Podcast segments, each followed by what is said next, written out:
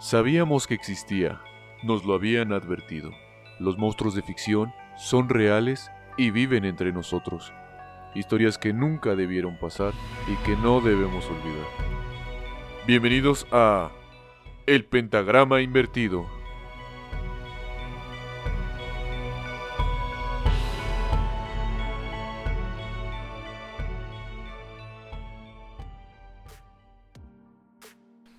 ¿Qué tal amigos? Sean bienvenidos a la segunda parte de la historia de la bestia, aquí en el pentagrama invertido. Si aún no han escuchado la primera parte, eh, les recomendamos que lo hagan con la finalidad de que puedan entender esta segunda parte que vamos a hablar. De nueva cuenta queremos agradecerles por darse el tiempo de escucharnos y también de descargar este nuevo episodio.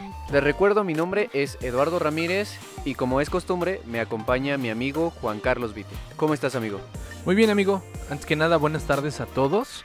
Esperando con muchas ansias este episodio donde terminas de contarnos hasta ahora la historia de la bestia. Para los que escucharon el episodio anterior, recordemos que este personaje podría salir en libertad en los próximos años. Entonces tal vez es una historia que no termine en estos dos capítulos. Es una historia que se sigue escribiendo y entonces se retome tal vez más adelante. Pero por lo pronto, esperando la historia que nos vas a contar, amigo. Pues yo también estoy muy ansioso por contarles esta segunda parte que trae muchas cosas más interesantes, pero antes de iniciar recordemos que en el episodio anterior de la primera parte de la bestia hablamos de su infancia que estuvo llena de mucha violencia por parte de su padre, así como de sus amigos que abusaron sexualmente en muchas ocasiones, o es así como lo platica Garavito. También les expliqué acerca de su pronta salida de la cárcel como tú bien mencionas, y aunque no se sabe exactamente el día y la hora, en el año 2018 la vicefiscal de Bogotá, Colombia, envió una carta proponiendo buscar todos los procesos pendientes que haya en contra de Garavito, así como de verificar el estado en el que se encuentran. Lo que buscan es que permanezca, perdón, básicamente dentro de la cárcel. Sin embargo, la Corte Suprema de Justicia colombiana rindió concepto negativo en garantía su derecho de no ser juzgado dos veces por el mismo delito. Y no solo eso, también negó la extradición de la bestia hacia Ecuador. El vecino país lo solicitaba para que respondiera por el asesinato de cuatro niños de 1998. Y bueno, con esta pequeña recapitulación retomamos eh, la segunda parte de la bestia y sin más preámbulos, comenzamos. En 1992, Garavito cometió en Jamundi, en la zona del Valle del Cauca, el primero de sus casi 200 asesinatos. Se trataba del pequeño Juan Carlos, quien se divertía tranquilamente en un parque hasta que pasó enfrente de una caseta en que Garavito estaba bebiendo.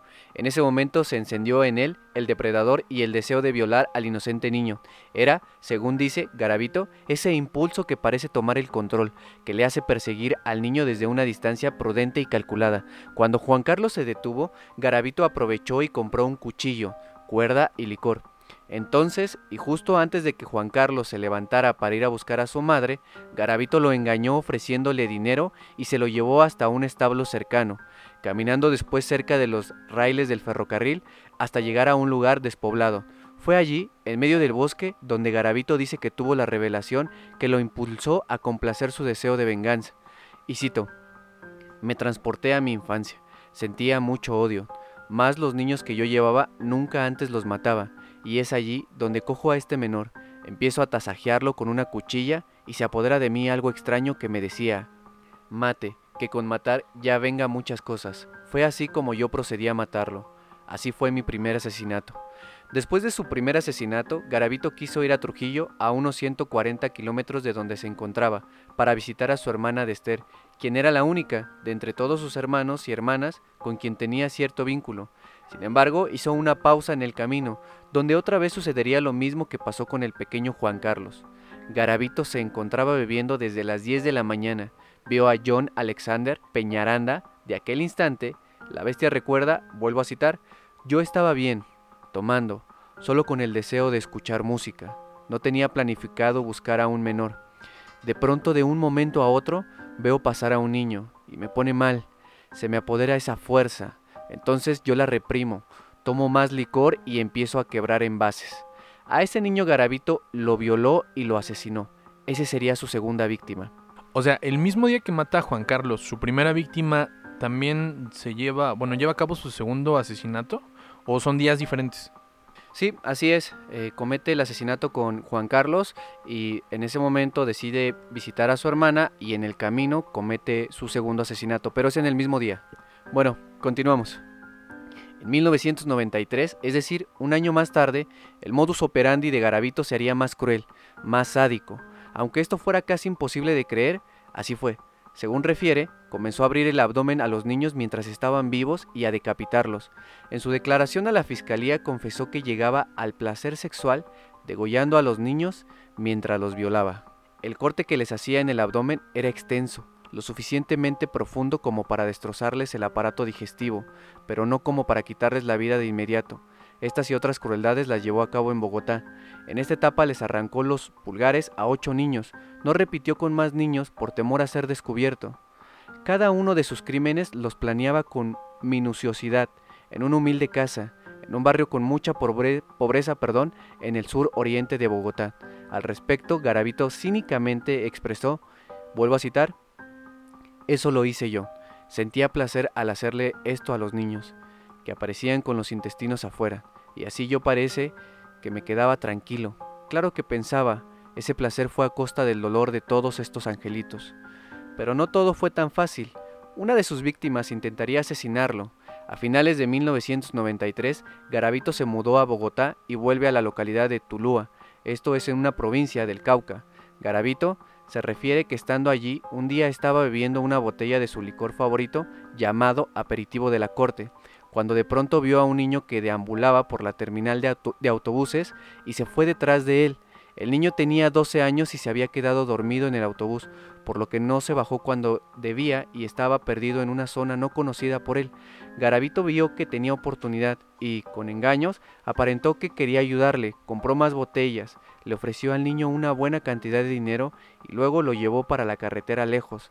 Se desvió, cruzó una zanja y allí, en el campo, lo amarró y le quitó su ropa. Iba a seguir cuando un mal olor lo detuvo. Era un olor nauseabundo, propio de algo podrido, un olor que no lo dejaba seguir con su plan hasta no averiguar de qué se trataba. En realidad, eran restos de algo muy familiar, solo que Garavito, para fortuna del niño, no recordaba que los había dejado exactamente allí, tal y como cuenta Garavito. Y cito, busco a ver qué era, sin que el niño se diera cuenta. Y sí, Allí observé un cráneo, unos restos de otros menores que días antes había llevado. Estaban esas calaveras, y yo me encontraba confundido por el consumo del alcohol. Después de tener al menor, me pidió que lo suelte, y lo solté. El niño también toma conmigo y lo acaricio. No sé en qué momento él armó con el cuchillo y se me abalanzó. Yo se lo fui a quitar y resulté tasajeándome el dedo pulgar de mi mano izquierda. Perdí la movilidad porque me cogió unos tendones y allí fue donde decidí matarlo.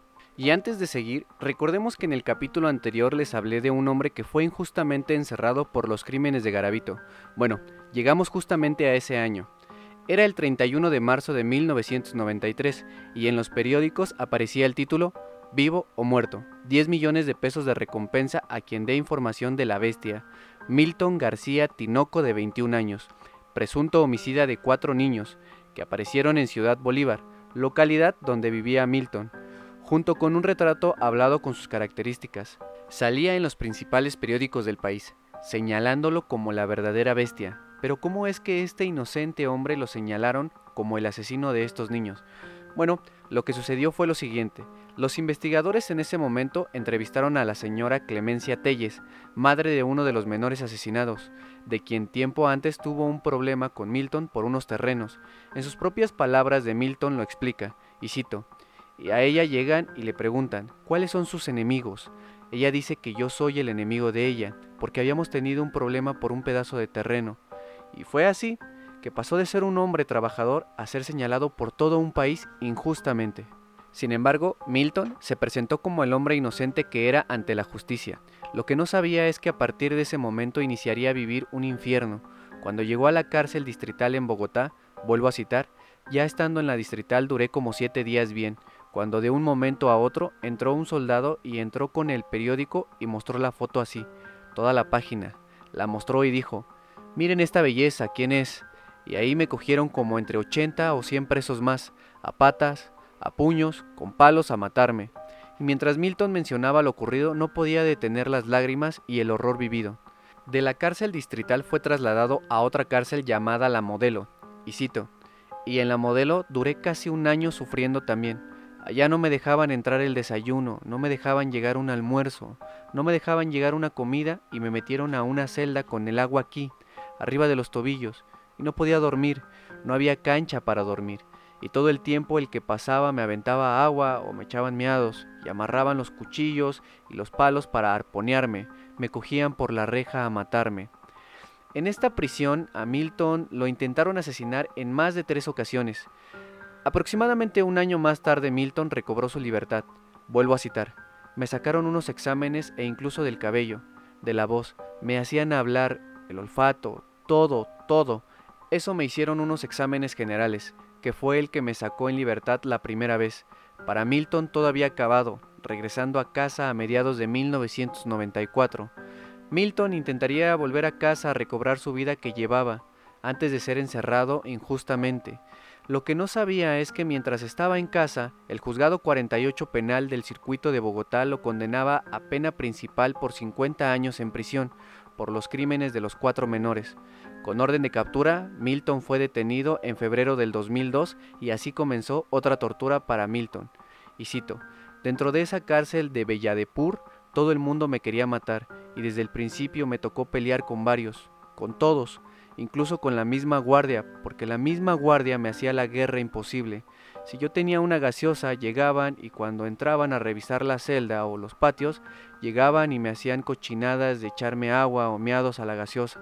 Me obligaron hasta a comer materia fecal, disque de castigo, sin yo haber hecho nada. Justamente en ese momento Milton no puede más y comienza a llorar. Esta historia no termina aquí. Mientras Milton pagaba injustamente en la cárcel, Garavito seguía en las calles asesinando. Pero otro asesinato de particular importancia en esa época fue el de Jaime Andrés de 13 años, de humildes orígenes. Era un chico amable y trabajador, que estudiaba por la tarde en el colegio Policarpa en la misma zona de Quindio. El niño vendía café preparado por su madre, quien con las ganancias ayudaba en casa para cubrir los gastos. Jaime Andrés era bastante popular y querido entre los conductores de taxis y clientes de bares del centro de la ciudad. Todos por ahí le guardaban simpatía. Quien lo conocía, lo conocían mejor por el niño de los tintos. La noche del 4 de febrero de 1994, la bestia apareció.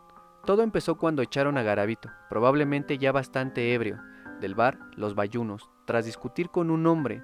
Enfrente del bar veía todo Jaime, a su vez Garabito también lo vio al pequeño, pero de momento no hizo nada más que marcharse amargado al hotel en que estaba.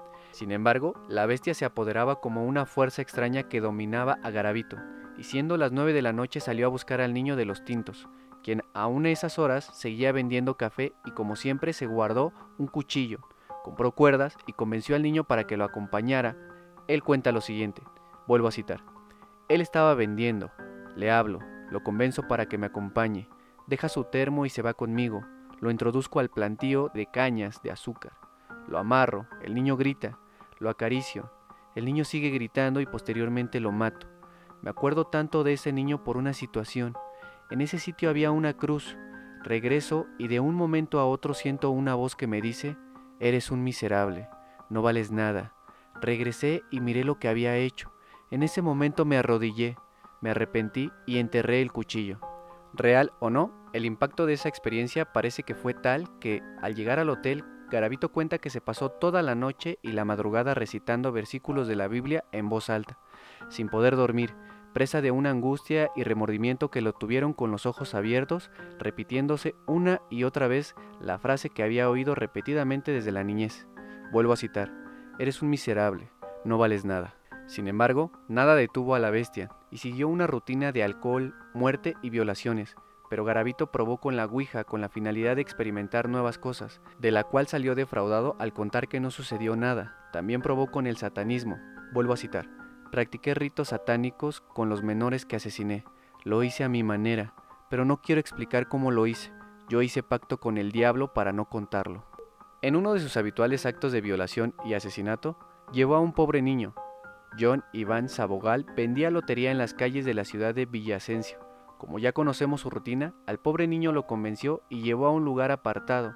El menor desnudo y atado de pies y manos se encontraba en un matorral ubicado en las solitarias afueras de la ciudad. En ese momento de miedo a ser asesinado, John gritó con todas sus fuerzas y en contra de todo lo esperado, un chatarrero que andaba fumando marihuana por el lugar escuchó los gritos y, al ver cuál era la causa de estos, no dudó en apedrear a la bestia mientras le gritaba, y cito, Oiga, hijo de puta, ¿qué le está haciendo a ese niño? Al verse defendido, el niño corrió hacia el chatarrero y luego ambos huyeron de Garabito quien enfurecido los perseguía con el cuchillo en la mano. Finalmente, el niño y su salvador lograron llegar a un punto en que la bestia dejó de perseguirlos ante la posibilidad de ser visto. Tras eso, la víctima y su salvador siguieron escapando hasta llegar a la casa Rosa Blanca, desde donde el buen hombre llamó a la estación de policía La Esperanza, ubicada en Villasencio. Tras la llamada, la policía acudió al lugar y se dio inicio a la persecución. La búsqueda de Garabito estuvo al mando del cabo Pedro Babatita, quien narró lo siguiente. Vuelvo a citar. Ya eran como las nueve de la noche y nosotros, dele para arriba, dele para abajo, por la carretera de circunvalación. De pronto un taxista reportó, alguien está saliendo del monte, alguien está saliendo del monte. Aparte de los taxistas con los que íbamos, Tinjaca, un patrullero y yo, otros nos ayudaban con la red de apoyo y sus radioteléfonos. En cinco minutos llegamos al sitio que nos decían el taxista y el niño John Iván. Apenas los vio y dijo, es ese, ese es, ese era el que me iba a violar, el que me estaba cogiendo. En el taxi iban también el papá y la mamá del niño. Entonces les tuve que ordenar, de aquí no se baja nadie. Una niña que había visto la persecución inicial de Garabito al niño que vendía la lotería y al chatarrero, venían con un patrullero Tinjaca en el taxi, que nos seguía. Entonces le dije por radioteléfono, Tinjaca, pregúntale a la niña si ese era el tipo que estaba persiguiendo al niño y al chatarrero con un cuchillo. De inmediato contestó, sí, sí, sí, ese fue. Esto sucedió en cuestión de segundos. El taxi que nos había dado el dato clave venía adelante, mientras Garabito caminaba por la orilla de la carretera, cuando se sorprendió al ver tanto taxi. Yo me había bajado y estaba encima de él. De manera muy calmada le pregunté, ¿hacia dónde va el señor? A lo cual contestó, vengo de Acacias y voy para allá, señalando cualquier lado. Bueno, mano, ¿y usted qué hace caminando por acá si la llegada a Acacias es para el otro lado de la ciudad? Mientras le hablaba, él contestaba, saqué las esposas y se las puse. Desde el taxi los niños confirmaban que era él. Recuerdo que no dejé que Garabito viera a los niños para protegerlos por si los dejaban libre. Mi compañero Tinjaca se acercaba mientras me saludaba y después le metió un puñetazo a Garabito con el que casi lo acuesta. Yo me quedé aterrado de la reacción de mi compañero que es un patrullero muy tranquilo. En ese momento preferí meterlo al taxi y empezó a salir gente de la nada. Luego en la estación comencé a interrogarlo. Déjeme ver su cédula. Garabito contestó. La perdí. ¿Otro documento que lo identifique? No tengo ninguno. Hombre y apellido, Bonifacio Morera Liscano. Se trataba de una falsa identidad usada por el asesino para confundir. Nada sorprendente, pues, como informó el diario en octubre de 1999, Garabito usa nombres falsos, cambia su cabello, su bigote y barba, y también usa lentes, pasa de vendedor ambulante, monje, discapacitado, indigente y hasta representante de fundaciones humanitarias para ingresar a las escuelas donde hallaba a sus víctimas. Ese día, el 22 de abril de 1999, la bestia había sido capturado y tras haber violado a unos 200 niños y asesinado a más de 186. Las condenas de Garabito sumaron 1853 años y 9 días, sin embargo fue sentenciado con la pena máxima en Colombia de 40 años. La única defensa de Garabito fue el testimonio de los tormentos sufridos durante su infancia. En sus palabras se revela el resultado de una historia de abusos recurrentes y profundamente sádicos, un psicópata de perfil inestable, dominado por ataques de odio y culpabilidad, incapaz de distinguir entre el bien y el mal. Garabito recreaba el momento de trauma, colocándose en un lugar de control, tomando el poder que no tuvo como víctima. De esta manera, buscaba ansiosamente separar el quiebre psíquico sufrido durante su infancia. De hecho, el cuadro clínico realizado en la Universidad Bolivariana, Luis Alfredo Garavito padece de trastorno antisocial como son ausencia de empatía, ausencia de miedo, autoestima distorsionada, búsqueda de sensaciones, impulsividad, manipulación ajena, motivación de autojustificación, pedofilia, sadismo, megalomanía, que es un trastorno mental que hace creer a la persona muy importante, y psicopatía. Justamente más tarde Garavito llegaría a la cárcel donde se encontraría frente a frente con Milton. Garavito, supuestamente arrepentido, pidió perdón, así como lo comenta Milton, y cito, Entrando yo al tratamiento especial, llegó Luz Alfredo Garavito Cubillos, y se arrodilló delante mío y me pedía perdón. Yo no puedo perdonarlo, me da pena, pero yo no puedo perdonarlo. Yo estoy más dolido que los mismos familiares de esos niños.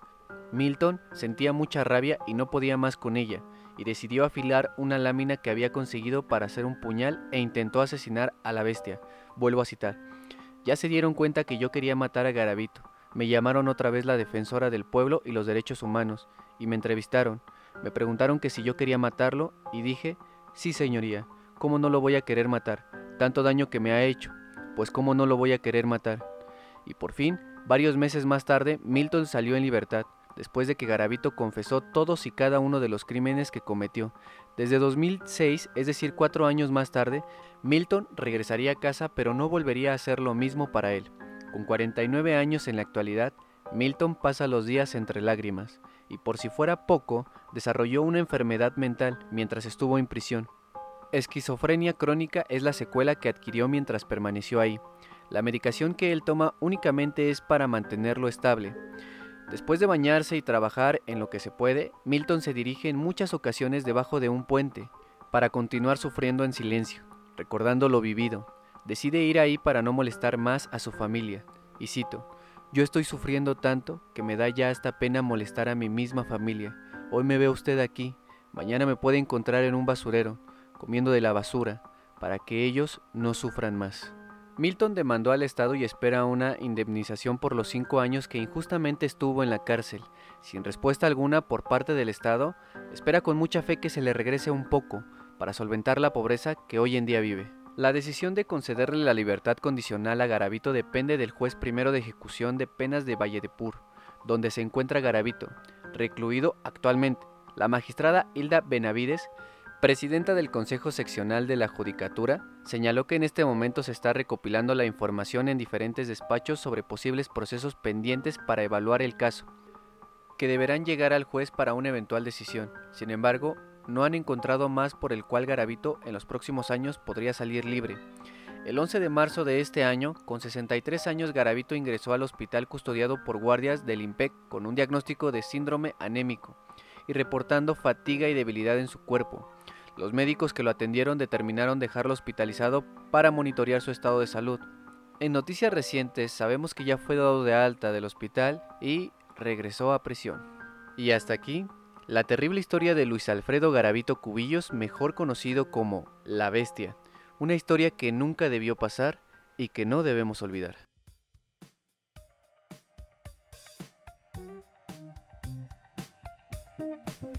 Bien, una terrible historia que les acabo de, platicar, uno de los asesinos más sádicos en la historia de la humanidad. Les seguiremos informando si hay más noticias acerca de su pronta salida, si es que llegara a ver, desconocemos esto, pero eh, estaremos informándoles aquí en, en la página oficial del Pentagrama Invertido en Facebook.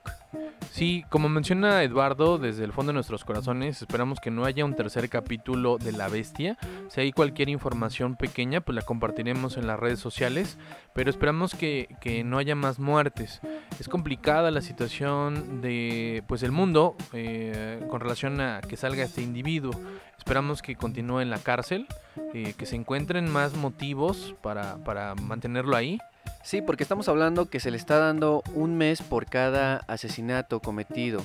Entonces, ah, no se está muy mal visto esto, que realmente sea muy poca la condena que se le dé de 40 años que se haya reducido a 26 años, que ya no se le encuentren más cargos y no solo eso, sino que ya no sea juzgado dos veces o que sea enviado al otro país para que sea juzgado por los cuatro asesinatos de los niños, no me parece para nada correcto que este tipo de asesinos esté en libertad. Sí, exacto, parece de risa el hecho de que por, por te den un mes por cada muerte, o sea, no sé, me cae mal el vecino, lo mato y estoy un mes en la cárcel, parece, parece broma. Pero sí es preocupante porque si fue a Ecuador podría ir a, a otro país, Argentina, México, entonces sí es preocupante, pero sinceramente esperemos que no suceda, que no salga. Y pues esto es todo de nuestra parte. Les eh, agradecemos por habernos escuchado. Esperemos que se encuentren bien donde quiera que estén. Les recordamos que sigan las indicaciones de gobernación con todo lo referente al COVID-19. Manténganse en casa, no salgan en la medida de lo posible y si salen pues protéjanse, cuídense, usen tapabocas, guantes, gel antibacterial o todas las recomendaciones que nos da gobernación. También los invitamos a que nos dejen sus comentarios en las redes sociales, esto con la intención de mejorar. Eh, esto nos va a ayudar a ser cada día mejores. Si algo no te gusta o si tienes alguna recomendación, te lo vamos a agradecer de antemano. Y nos vemos en el siguiente episodio. Se despide de ustedes Juan Carlos Vite y Eduardo Ramírez.